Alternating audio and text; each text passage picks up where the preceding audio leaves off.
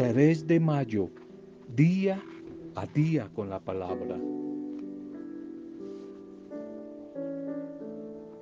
Algunas vitaminas espirituales para el líder, el liderazgo, la animación, el servicio como autoridad que prestamos, comenzando por la familia para mis amigos pequeños comerciantes que me han sugerido algunas ideas sobre el liderazgo, sobre el ejercer la animación de una empresa, de un pequeño negocio. Hemos estado compartiendo algunas vitaminas en esa clave de liderazgo. Se puede aprender a ser líder, entendiendo que líder es el que ejerce una influencia sobre los demás. Todos tenemos ese potencial de llegar a ser grandes líderes, grandes líderes. La palabra del Señor, la Biblia nos dice que debemos poner en práctica lo que hemos aprendido, oído, recibido, lo que hemos visto de Jesús, de los demás. San Pablo nos dice que los líderes no nacen, sino que se hacen. En el caminar vamos aprendiendo a ser animadores, a ser líderes, a ser motivadores. Eso es un líder, un motivador, alguien que encuentra un motivo para el trabajo, para seguir luchando, para guiar, para acompañar, para llevar al crecimiento una familia, una empresa, un negocio. Se puede aprender, se puede aprender a ser líderes, se puede aprender. Pero también hay líderes naturales, líderes que llamamos natos, nacieron con ese carisma. Las personas se convierten en líderes, en grandes animadores, por la forma en que responden ante las circunstancias de la vida, especialmente las circunstancias o los momentos duros, difíciles, adversos. Y esos líderes se levantan o se derrumban según las decisiones que tomen. Según las decisiones que tomen, ellos y si ese liderazgo viene de la fe puesta en Jesús, quizás como va a decir por allí San Pablo a Timoteo, que recuerde a los guías, a los que le enseñaron, a los que le comunicaron la palabra de Dios y que los consideren atentamente. ¿Y cuál ha sido el resultado de su conducta hasta su muerte? Y por eso los invita a que imiten su fe a que imiten la fe. Una invitación entonces a desde la paternidad, la maternidad, padres son los grandes líderes de la familia, los educadores, los microempresarios, nosotros los animadores, animadores de comunidad. Animador es el que viene de ánima, el que da vida, ánima significa vida, el que impregna vida, a un grupo, a un movimiento, a una familia. Ese es el animador. Y el líder es el que ejerce cierta influencia. Por supuesto que hay líderes que han influenciado muy negativamente sobre los demás. Aquí en el contexto nuestro cristiano, líder es el que ejerce una influencia positiva, es decir, de bendición, de bendición sobre los demás. Y todos estamos llamados a ser líderes. Todos tenemos ese potencial de serlo, de ser animadores, los animadores de las pequeñas comunidades, de los ministerios, que en la renovación católico-carismática lo llamamos servidores. La misma cosa, poner en práctica lo que hemos aprendido, lo que hemos oído.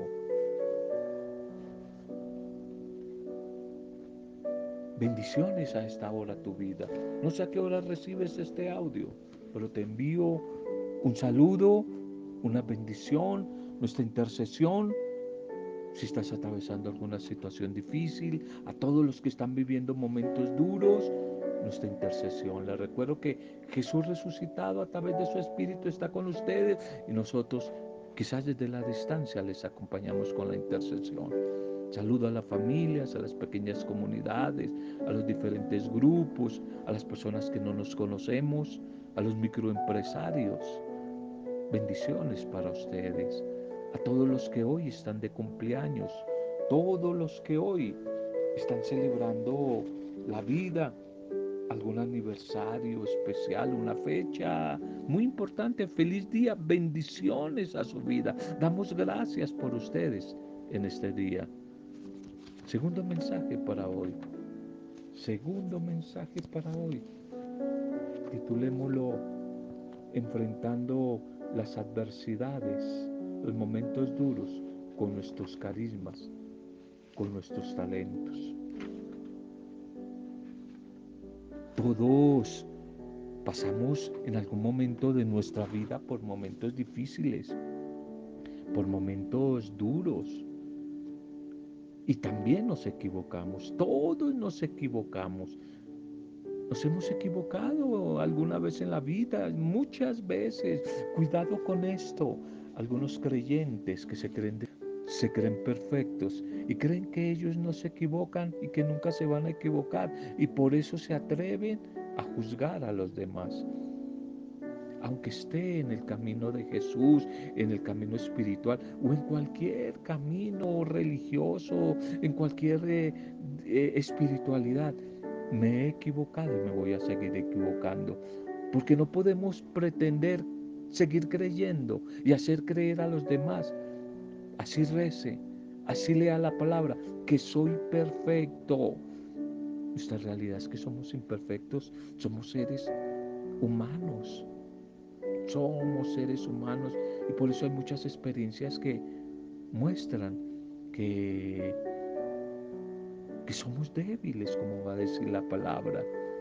Fallamos y lo hacemos seguidamente. Y quizás entre otras cosas, porque es nuestra naturaleza. ¿Qué hacer entonces ante los errores? Es obvio que lo primero es aceptarlo, y lo segundo es tratar de aprender de esos errores que hemos cometido. La imagen que la sabiduría popular usa para, para esto, cuando se cometen errores, es aprender a levantar el pie luego de tropezar con la piedra dura del camino. Aprender a levantar los pies después de los tropiezos, de las caídas. Y eso supone una actitud de humildad. Contraria a la tendencia terca del orgulloso. Muchas veces, por orgullo, no reconocemos que la hemos embarrado, que fallamos.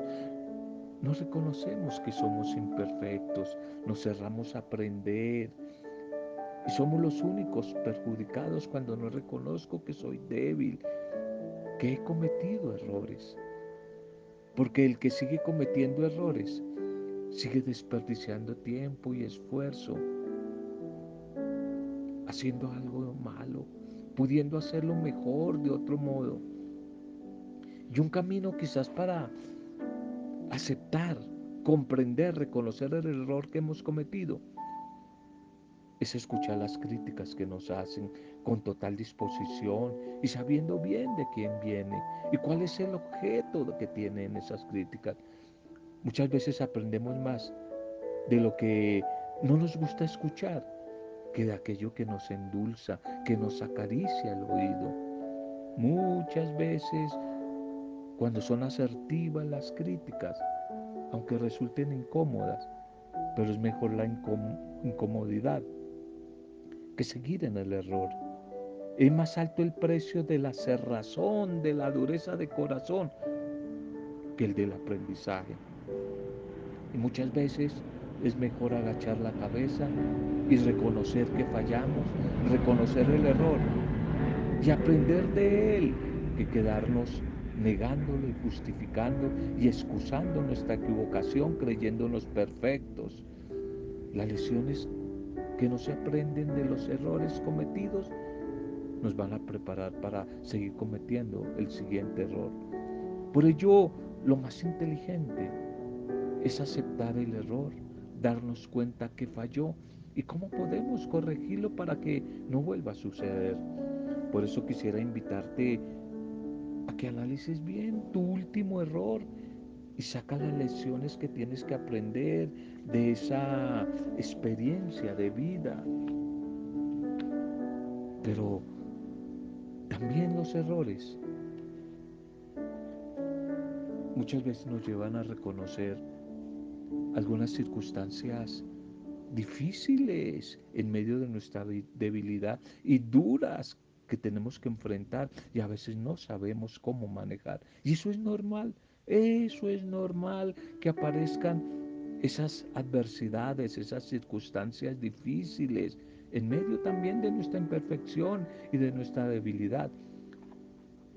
Quizás lo que no es normal es que permanezcamos así por mucho tiempo, en medio de continuamente del error y continuamente viviendo a toda hora las dificultades. Tenemos que manejar nuestras emociones y tener la suficiente fuerza interior para no dejarnos dominar por la tristeza, por el pesimismo, por el desánimo, la desesperanza, cuando aparezcan las dificultades, quizás a consecuencia del error que hemos cometido.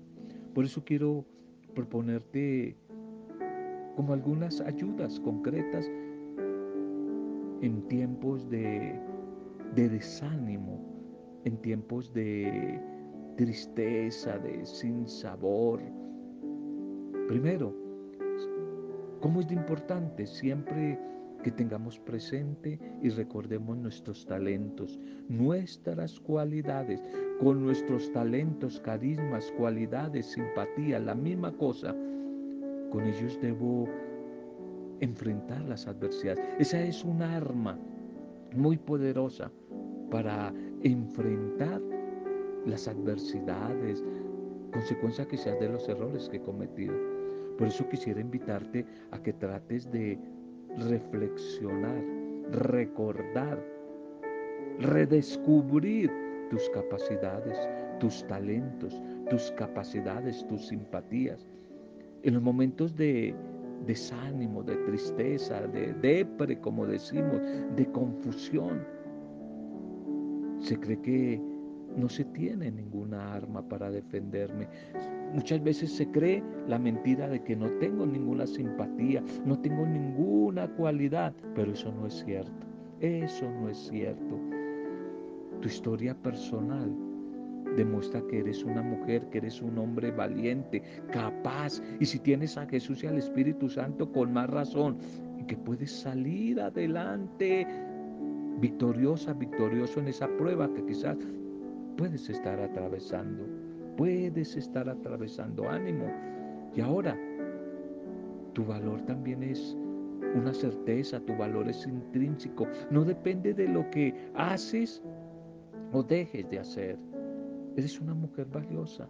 Eres un hombre valioso. Por eso me gusta mucho recomendar Isaías 43. Eres una persona valiosa y valiosa de gran valor por lo que eres, por lo que eres en sí, no por lo que haces, no por lo que haces, tus doctorados, no, no, no, tu vocación, por lo que eres. Que eso te quede bien claro y te ayude a vivir de una manera distinta, especialmente desde esas cualidades y talentos, enfrentar y vencer los momentos, como digo a veces, de vacas flacas, los momentos difíciles. Segundo, en épocas de desánimo, de ganas de tirar la toalla, de, soledad, de tristeza, de depre, es oportuno escuchar a las personas que te aman. Escucha a las personas que te aman y que te valoran, a las otras no, a las personas que no te quieren, que no te valoran y que le van a echar más veneno a la herida, más picante a la herida. No las busques a esos negativos que van a agrandar la herida, no, busca a las personas, a las personas que te valoran, a las personas, esas personas que de verdad te pueden ayudar. No puedes hacerte el sordo ante las palabras que ellos te dicen. Esas personas que sí te conocen, que han caminado contigo, te aman y te valoran.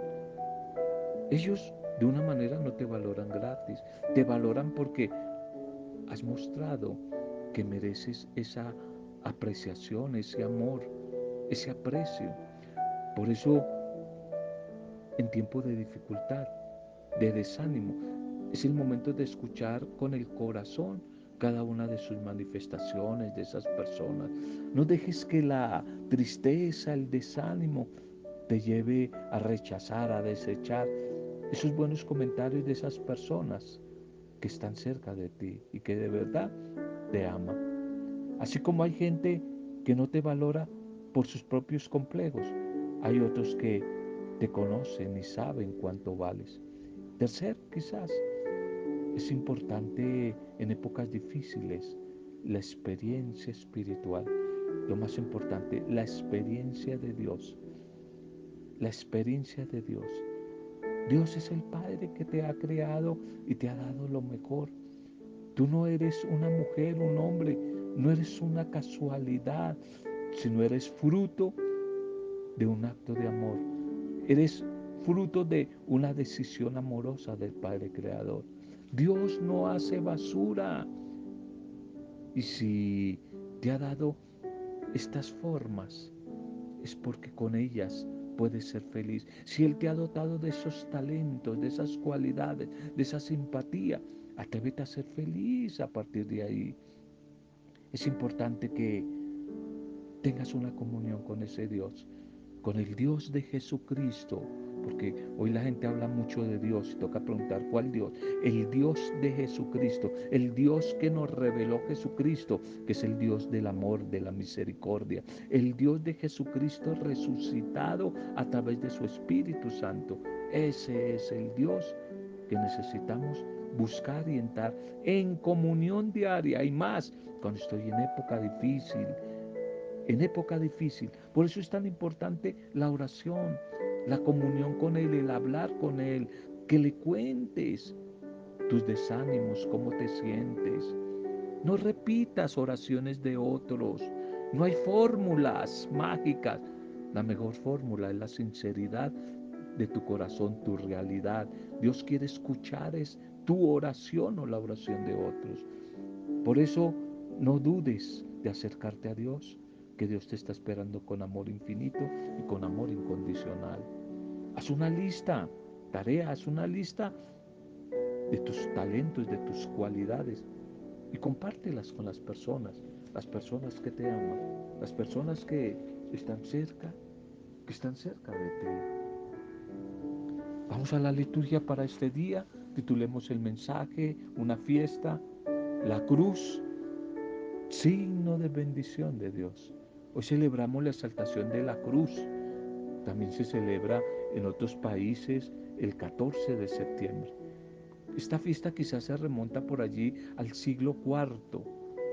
Algunos historiadores como Rufino, San Crisóstomo y San Ambrosio, padres de la iglesia, cuentan que Santa Elena, Elena, la madre del emperador Constantino, descubrió allí en Jerusalén la cruz de Cristo. Y desde ahí empezó a ser como honrada, exaltada, venerada, como un trofeo pascual de la victoria del Redentor. La cruz de Cristo, signo de bendición. La cruz de Cristo, signo de bendición. Primera lectura para hoy, libro de los números 21, 4, 9. Por aquellos días el pueblo se impacientó y murmuró contra Dios y contra Moisés diciendo, ¿para qué nos sacaste de Egipto? ¿Para que muriéramos en el desierto? No tenemos pan ni agua y estamos hastiados de esta miserable comida. Entonces envió Dios contra el pueblo serpientes venenosas que los mordían y murieron muchos israelitas. El pueblo acudió a Moisés y le dijo, hemos pecado al murmurar contra el Señor y contra ti ruega al Señor que aparte de nosotros las serpientes. Moisés rogó al Señor por el pueblo y el Señor le respondió, haz una serpiente como esa y levántala en un palo. El que haya sido mordido por las serpientes, que la mire que la mire y vivirá. Moisés hizo una serpiente de bronce y la levantó en un palo.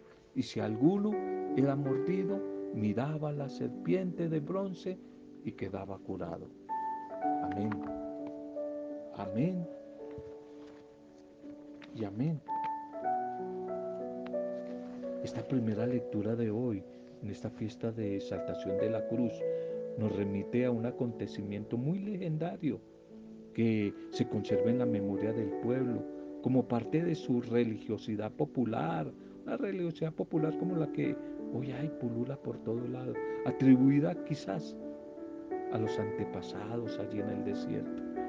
Y el autor de este relato de los números nos presenta como la alegría, esa alegría que debió significar la victoria de un pueblo sobre un pueblo cananeo, la victoria del pueblo judío sobre los cananeos, pero que también se vio un poco opacada por un nuevo acontecimiento que alteró el ánimo de los israelitas, que estaban cansados allí en su lucha por encontrar la tierra prometida en el desierto. Y empiezan a murmurar contra Dios y contra Moisés.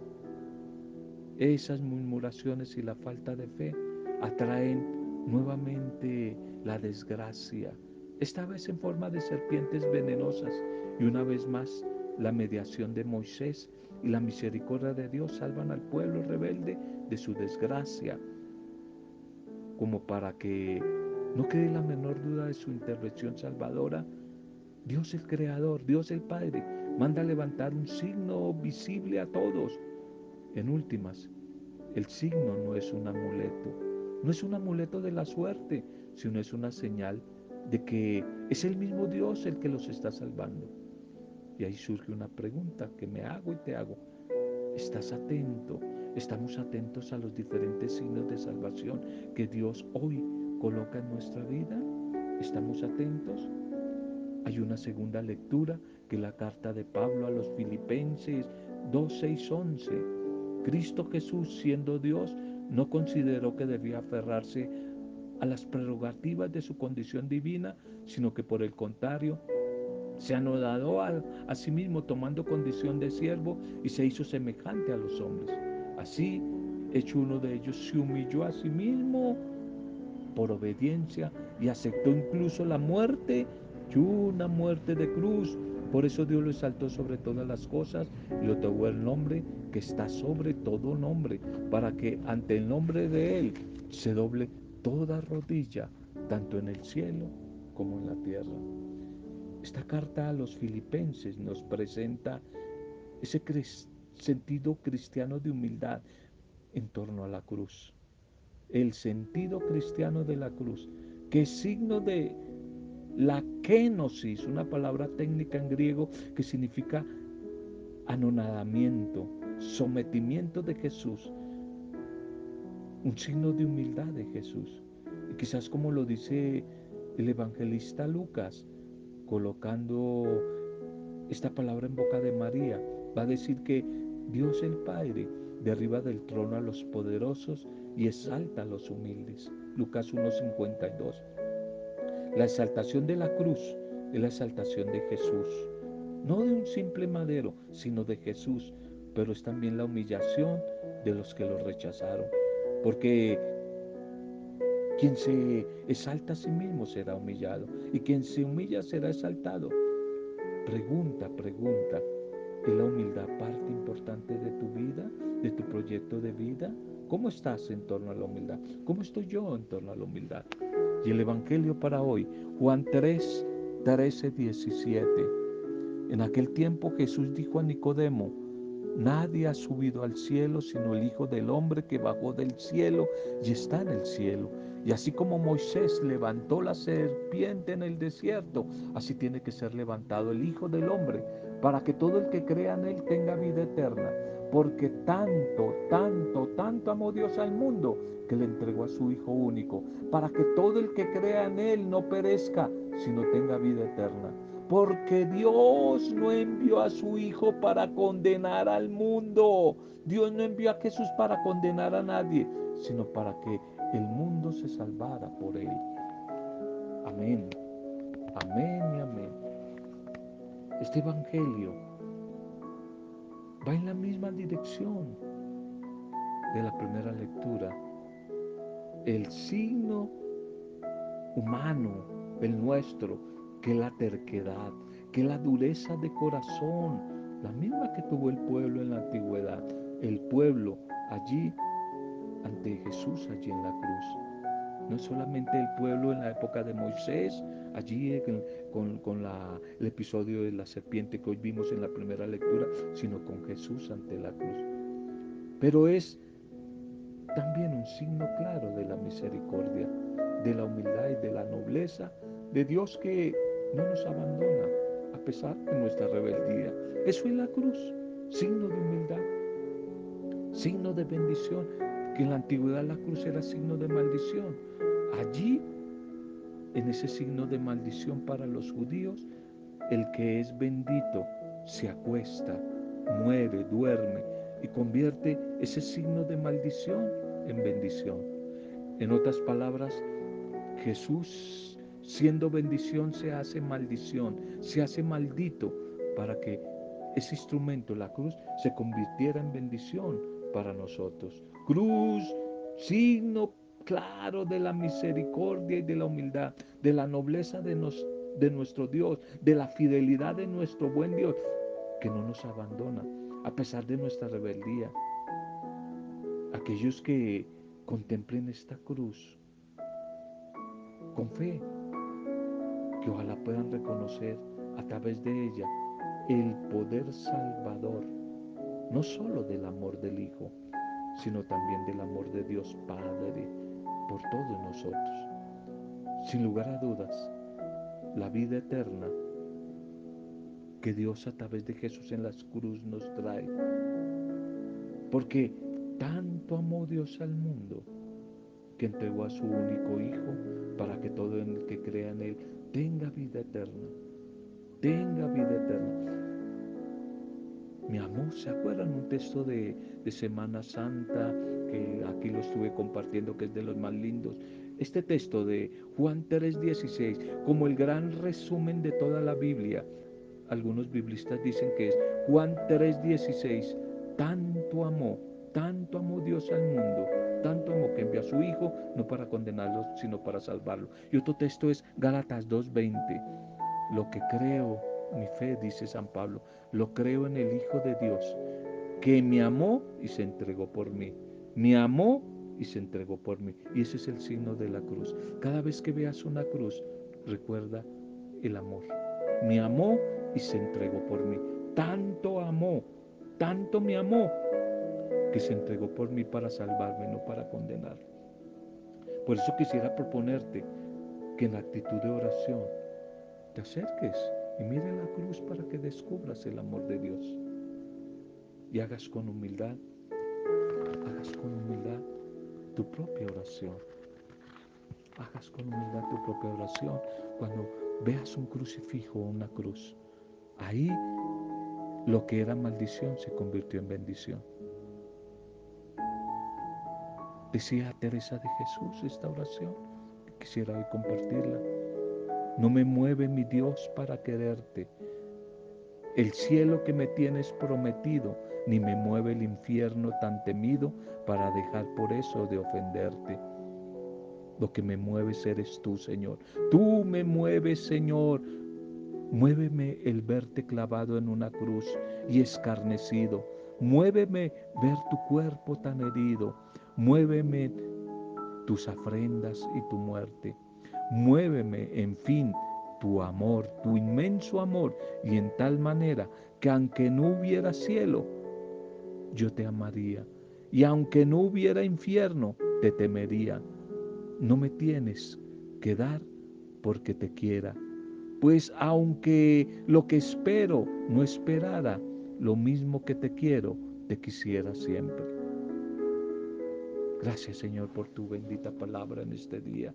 Gracias por el signo de la cruz. Convertiste la cruz en bendición y en signo de tu amor. La cruz es signo de que me amaste y te entregaste por mí, Señor. Que a través del mensaje de hoy, mirando la cruz, podamos descubrir tu inmenso amor y viviendo tu amor experimentemos tu bendición, Señor. Señor Jesús, resucitado, queremos que vengas y vivas y reines dentro de nosotros, con nosotros y entre nosotros. A través del mensaje de hoy, sean bendecidas nuestras vidas, las mujeres y los hombres, las familias, las parejas, los que están solos, mujeres y hombres, los viudos, los solteros, los que están atravesando adversidades, los enfermos. Miren la cruz de tu amor y sean sanados. Los cautivos, los oprimidos, los desempleados, los que tienen deudas, crisis económica, los desplazados, todos los que nos piden oración, todos los que hoy están de cumpleaños mirando el signo de tu cruz que es amor, que todos seamos bendecidos. Los que reciben este audio, que sean bendecidos desde el signo de la cruz, es decir, desde el signo de tu amor misericordioso. Gracias Señor, en el poder intercesor de tu Santo Espíritu. Para gloria, alabanza y oración tuya, Padre Dios, en el nombre, en el nombre del que murió en la cruz, el que me amó, y se entregó por mí. Jesucristo, mi Señor, nuestro Salvador y Mesías, en el nombre de Él, con acción de gracias, alabanza y adoración, hemos compartido el mensaje de hoy, en compañía de la discípula perfecta, María de Nazaret. Amén. Roberto Samudio, de día a día con la palabra.